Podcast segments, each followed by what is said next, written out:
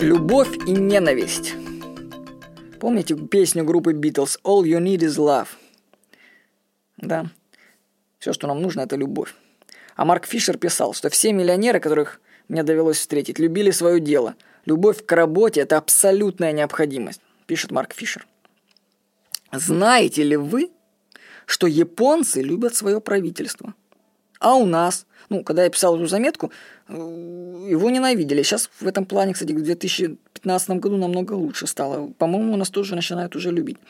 Вот. Ну, так что текст этой заметки актуален был немножко раньше. Сейчас получше стал. Вот. А в Таиланде, знаете, висят повсюду надписи. Я сразу «Police is your best friend». Ну, мой английский не самый лучший. Вот полиция твой лучший друг, понимаете? Вот представляете, полиция твой друг, это ж вообще немыслимо было в России годов так в 2010-м, чтобы полиция это был твой друг. С чего это? Враг. Да, друг. Но сейчас, я скажу, что сейчас меняется к лучшему, намного лучшему. И скоро у нас в России тоже станет полиция, это твой друг. Я, по крайней мере, в это надеюсь. Секрет успеха – это делать свое дело с любовью. Любовь – это ключ.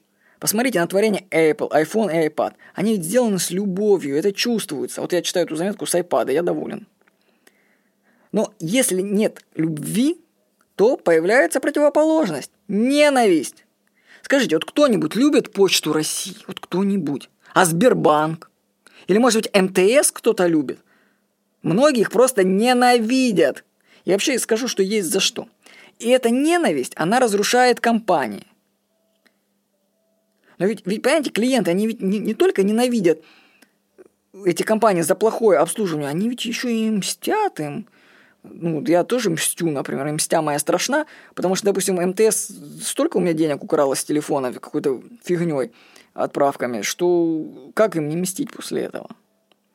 А теперь представьте, как ощущать себя сотрудником компании, которых никто не любит. Ну, по-моему, это вообще не вау. А вот эти корни всей этой ненависти идут от высшего руководства компании. Ведь есть такой хороший афоризм, что сотрудники относятся к клиентам так, как к ним относится руководство. Поэтому, если руководство не любит свое дело, то отсутствие любви порождает ненависть, которая проникает в каждый уголок компании и начинает пожирать ее изнутри. Ненависть разрушительна. Достаточно одного любящего человека наверху, чтобы изменилось все. И в России в этом плане не хватает любви. Делайте свое дело с любовью. Или же займитесь чем-то другим. Вот. По скрипту. Одного канадского фермера спросили, почему у него такое вкусное молоко. Он ответил, потому что у него к коровам относятся с любовью. Понимаете, люди в Канаде с любовью к коровам относятся. А кто бы нас к людям с такой любовью бы относился? Ну, я верю, что у нас все будет в этом плане хорошо.